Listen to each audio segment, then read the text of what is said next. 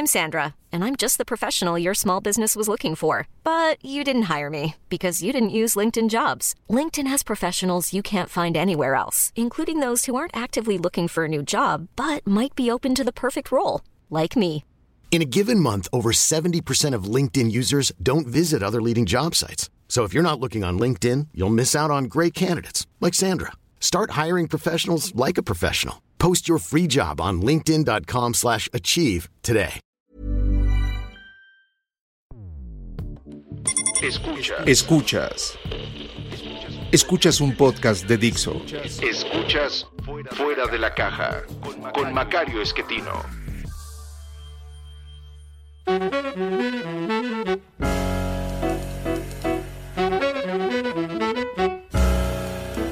Bienvenidos. Esto es Fuera de la Caja. Mm, Yo soy Macario Esquetino, le agradezco mucho que me escuche y esto realmente no es Fuera de la Caja. Esto es la nueva versión eh, de Fuera de la Caja en los temas de largo aliento, que de ahora en adelante se llamará así, Fuera de la Caja, largo aliento. Y esta será la emisión número uno de esta nueva propuesta para no confundir con eh, lo que estamos eh, viendo en eh, temas de coyuntura todas las semanas en el fuera de la caja tradicional. De manera pues que eh, todos estos emisiones que hagamos ahora tendrán este apellido, largo aliento. Me enteré hace poco, parece ser que la señora Sabina Berman, que tenía un programa con el señor Ackerman en Canal 11, luego se pelearon. Va a tener uno nuevo que se va a llamar largo aliento, pero usted ya sabe, aquí hemos usado ese término desde hace mucho tiempo. Eh, no es una cuestión de, de derechos de autor, ni mucho menos.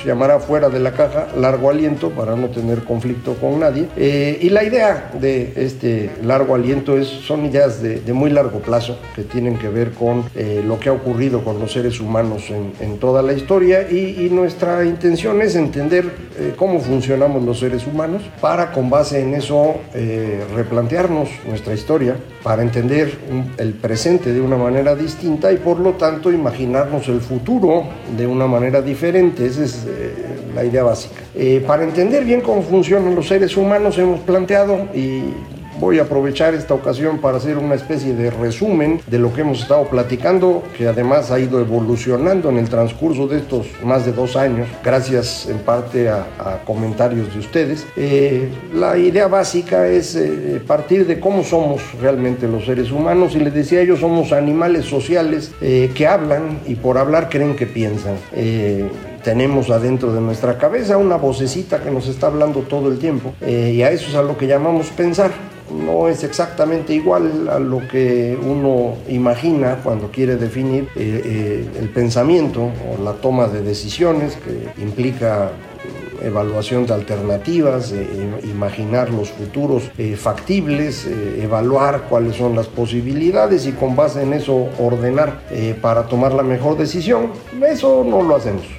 Muy rara vez. La verdad es que decidimos como podemos y decidimos esencialmente con base en una herramienta que traemos de fábrica, que es nuestra capacidad de resolver problemas de manera como le decían antes, intuitiva. Esto lo que quiere decir es que decidimos con base en la panza y no con base en la cabeza. Eh, somos eh, producto más de la evolución y el proceso por el cual fuimos apareciendo eh, es antecedido por eh, una gran cantidad de especies que van sobreviviendo gracias a su capacidad de resolver problemas inmediatos y lo hacen a través precisamente de lo que hoy nosotros llamamos emociones. Eh, cuando hablamos de los animales decimos son instintos.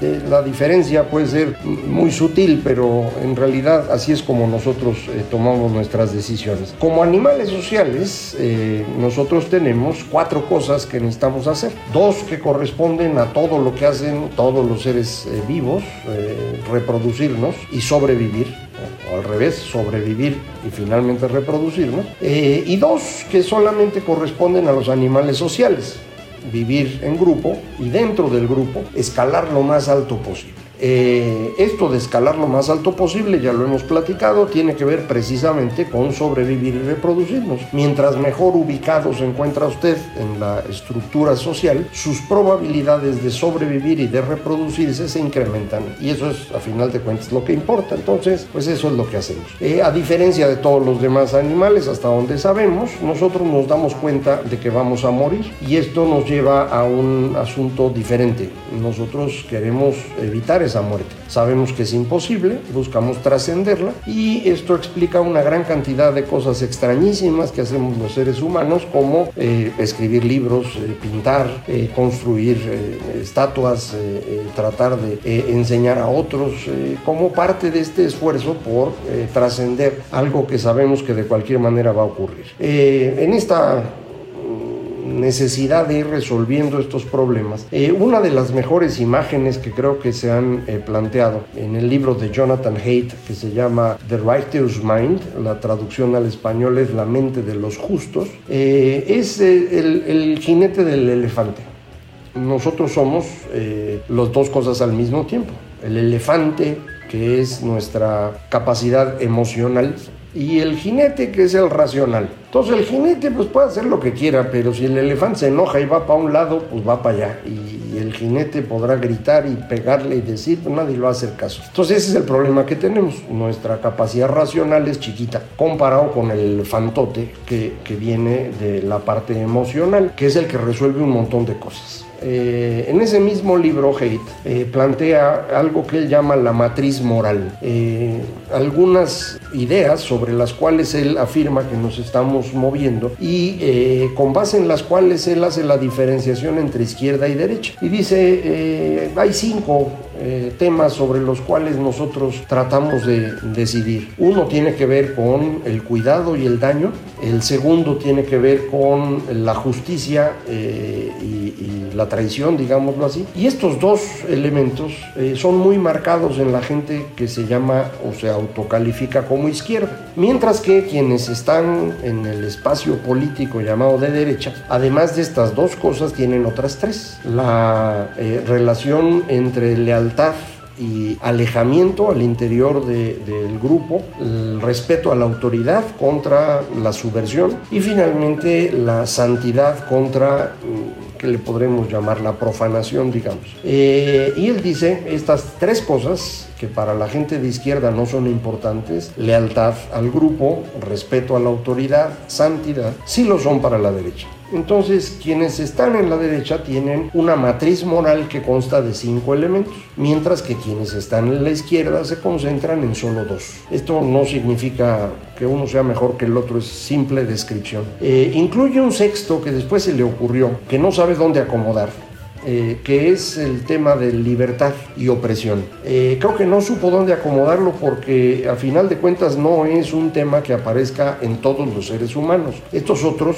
cinco eh, sí encuentran Hate y sus colaboradores que se puede encontrar en muchas partes del mundo. Han hecho test en distintas partes, tienen una paginita por ahí, creo que se llama Moral Matrix o algo parecido, en donde usted puede entrar y llenar un cuestionario y ver dónde se ubica. Eh, y así es como han ido midiendo en distintas partes del mundo y ha funcionado. En cambio, el de libertad y opresión no funciona mucho. Bueno, la razón creo que usted ya la imagina si, si hemos estado aquí en, en las últimas semanas. Y es precisamente la idea de Joe Henrich acerca de, de este segmento del mundo que él llama The Weird People.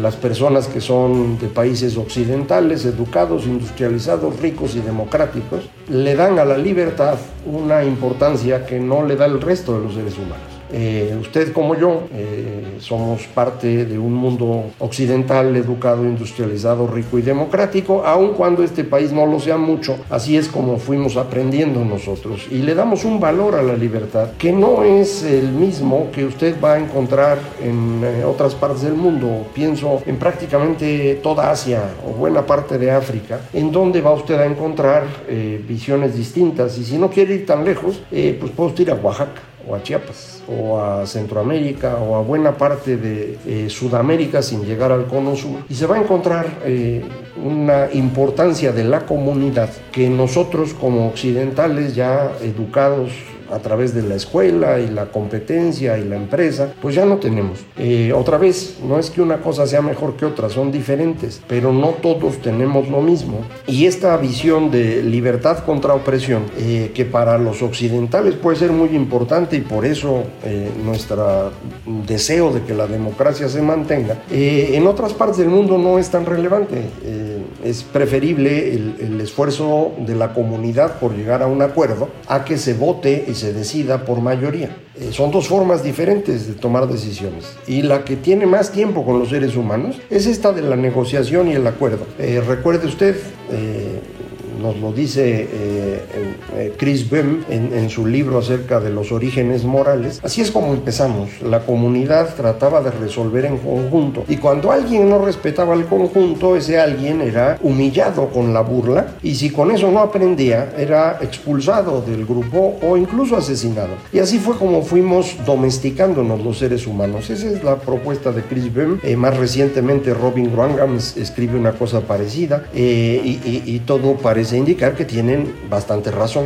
así parece haber funcionado. Eh, entonces, eh, esta, digamos, eh, matriz social sobre la cual, o matriz moral sobre la cual estamos funcionando los seres humanos, no es algo que mm, sea igual para todos, varía. Y otra vez, no necesariamente una forma es mejor que otra, eh, salvo que lo hagamos midiendo con respecto a algo. Si por ejemplo usted quiere medir con respecto a la capacidad de generar riqueza, es indudable que la visión occidental es preferible. Ahí no hay duda alguna, toda la información apunta en esa dirección. Ahora bien, esa riqueza material no implica felicidad, ni mucho menos. De manera que, como dicen algunos, el bienestar puede estar separado de la riqueza material. Y, eh, lo que hay que tener es un par de zapatos y comer arroz y frijoles y con eso va uno a ser suficientemente feliz. Pues sí, si usted no creció en este ambiente occidental, educado, industrializado, rico y democrático, le va a parecer muy buena idea. Pero si usted sí viene de esta eh, tradición moderna, eh, pues eso ya no le va a parecer tan buena idea. Eh, el asunto aquí es cómo le hacemos para construir una visión eh, para todos que funcione. ni siquiera sé decirle si es algo que vale la pena imaginar, pero pues eso es en lo que estamos hoy, puesto que inventamos un mundo conectado eh, esa es la globalización. Eh, ahora tenemos enfrente distintas formas de ver el mundo que no son compatibles y esta incompatibilidad nos está llevando a unas discusiones muy profundas. Eh, ejemplo, tenemos la discusión hoy entre China y Estados Unidos en términos de libertades, de desarrollo de estas eh, dimensiones que veíamos, pues Estados Unidos ha avanzado mucho más que China, sin duda. Eh, sin embargo, China ha logrado un desarrollo económico recientemente, en buena medida copiando lo que hacían los demás, y ahora nos venden la idea desde China de que se puede ser rico sin tener por qué ser democrático ni por qué andar buscando libertades. Eh, y hay gente que lo cree. la verdad es que es imposible. Se puede hacer cuando tienes enfrente un mundo libre eh, que puede comprar lo que tú produces. Pero si el mundo libre deja de existir, entonces esta eh, forma de producir controlada desde el Estado se convierte en generadora de pobreza. Eso fue exactamente lo que le ocurrió a la Unión Soviética eh, y a todos los demás experimentos comunistas. Y si China hoy es exitosa es porque dejó atrás eso y trató de entrar en una dinámica distinta, aunque hoy quiera vender una idea diferente. Bueno, esta matriz moral de la que hemos platicado tiene que analizarse en el contexto del tamaño del grupo sobre el cual vivimos, algo de lo que ya hemos platicado. El grupo humano de forma natural no puede exceder 150 individuos. Cuando queremos hacerlo necesitamos alguna referencia para fomentar la cooperación entre los miembros del grupo y evitar el conflicto. Eh, y esta referencia que inventamos hace 15.000 años a través de los antepasados que podían ser adorados, y vivían en otra dimensión y desde ahí nos cuidaban y fomentaban la cooperación, eh, empezó a tomar vida propia. Este antepasado que vivía en el otro mundo eventualmente se convirtió en un pequeño dios y estos pequeños dioses pueden existir entre nosotros o en otro mundo. Eh, de ahí se convirtieron en grandes dioses que también podían vivir en el otro mundo o vivir aquí entre nosotros. Y de ahí lo convertimos en un solo dios, también entre nosotros primero, el César. Después, allá lejos, el Dios del cristianismo o del Islam, eh, y eventualmente se nos ocurrió quitar a Dios de plano a ver qué pasa. Eh, buena parte de lo que hemos estado platicando aquí se ha estado centrando en el Mediterráneo. Eh, primero en la parte que ahora llamamos Medio Oriente, Mesopotamia, Egipto, que es donde surge la civilización eh, humana. Eh, también había civilización en ese mismo momento un poquito más para allá en el Valle del Indo, pero no tenemos suficiente información de esa civilización. A lo mejor un día lo logramos. Eh, después nos movimos hacia el Mediterráneo conforme en la antigüedad clásica, ahí se concentra el, el, desarrollo de esa región. Y en ese momento sí ya puede uno comparar con lo que está ocurriendo, por ejemplo, en eh, la meseta indoiránica o con China. Eh, que toman distintas dinámicas, eh, sin embargo, muy coincidentes en el tiempo, lo platicaremos en alguna otra ocasión. yo me quedé concentrado en Mediterráneo, porque después, a partir de 1500, la gran transformación ocurre en Europa de hace 30 o 40 años para acá ha habido una gran discusión sobre la visión eurocéntrica eh, y de ahí el colonialismo y etcétera y ahora hay un montón de gente trabajando en contra del colonialismo. No es esa la idea de esta plática, el asunto es que fue en Europa donde hubo el cambio, no ocurrió en otra parte. Eh, ocurrió en Europa, creo que ocurrió alrededor de la invención de la imprenta, eh, creo que coincide con un proceso de transformación mental que eh, tuvo varios momentitos exitosos eh, pero que duraron muy poco tiempo en las repúblicas italianas, en la Liga Hanseática, pero que eventualmente en, en, Países Bajos se consolida y de ahí se extiende al resto del mundo. ¿Pudo haber ocurrido en otra parte? Sí, sí pudo. Por ejemplo, en Persia, en el siglo X, hay evidencia de que algo así estaba pasando, pero no duró. No tengo hasta hoy alguna evidencia de algo similar en China. Si la encuentro, se la platico. Eh, y evidentemente en Mesoamérica menos. Eh, pero lo que le quiero decir es, no es que me esté yo concentrando en Europa porque es lo único que hay y porque de ahí surge todo, no, es porque eso fue lo que se movió antes. Eh, pero esto no significa que no estemos revisando también lo que estaba pasando en otras partes del mundo eh, para evitar precisamente esta visión eurocéntrica que sería pues eh, muy perniciosa, no es esa la intención. Eh, bueno, la transformación que ocurre en Europa, decía yo, alrededor de la imprenta, es lo que nos va a llevar a mm, la discusión acerca de si la idea de Dios tiene sentido o no. Es una discusión muy profunda, muy compleja, eh, que se llevó a mucha gente, eh, porque pues hubo muchos quemados en el camino mientras decidíamos si Dios era o no era, eh, pues a quemar a, a, Giordano Bruno y a quemar a Miguel Servet y a quemar a quien se dejara. El proceso de eliminación de Dios no es sencillo. creo que naturalmente los seres humanos tenemos esta necesidad de encontrar algo trascendente. Recuerde usted, le tenemos miedo a la muerte. Todos no nos queremos morir y queremos que haya algo después. Y, es lo que hemos ido asociando a las religiones. Puede ser eh, eh, una vida que va apareciendo en distintas etapas, vía reencarnaciones hasta llegar al nirvana, puede ser un paraíso que nos espera en algún momento. Hay muchas formas que hemos ido inventando. Eh, el asunto es que no queremos llegar a la conclusión de que a final de cuentas somos como el aparatito este donde estoy ahorita eh, grabando este comentario. Llega un momento en el que usted lo desconecta y se acabó. Eh, y eso es lo que nos pasa. Eh, pero se siente bien gacho. Entonces no lo queremos. Queremos algo que haya más lejos. ¿Podemos todos los seres humanos darnos cuenta de que la vida se acaba y no existe nada más allá? ¿Podemos todos los seres humanos aceptar la idea de que solo nosotros somos responsables de lo que ocurre y que por lo tanto la libertad implica una carga de responsabilidad inmensa?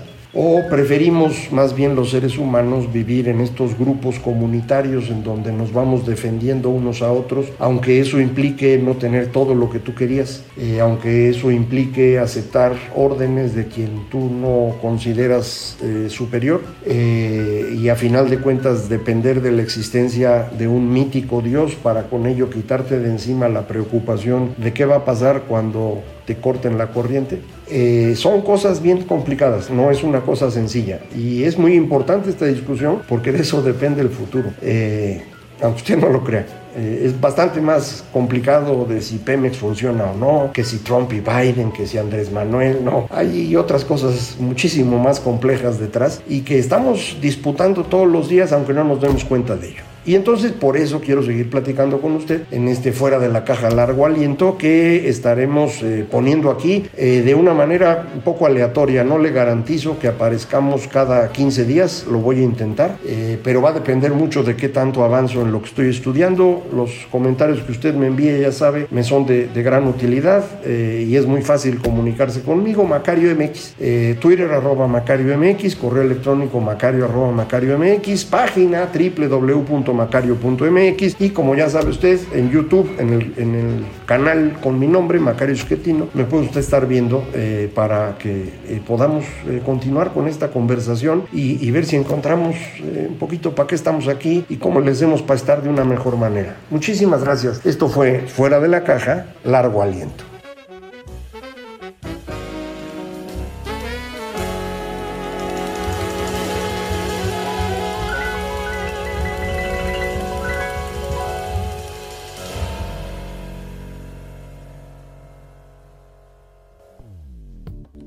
Dixo presentó Fuera de la caja con Macario Esquetino.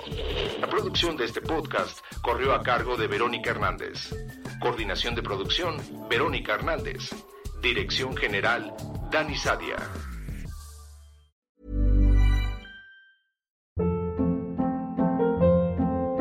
Hold up. What was that? Boring. No flavor. That was as bad as those leftovers you ate all week. Kiki Palmer here, and it's time to say hello to something fresh and guilt-free. Hello Fresh. Jazz up dinner with pecan-crusted chicken or garlic butter shrimp scampi. Now that's music to my mouth. Hello Fresh. Let's get this dinner party started. Discover all the delicious possibilities at hellofresh.com.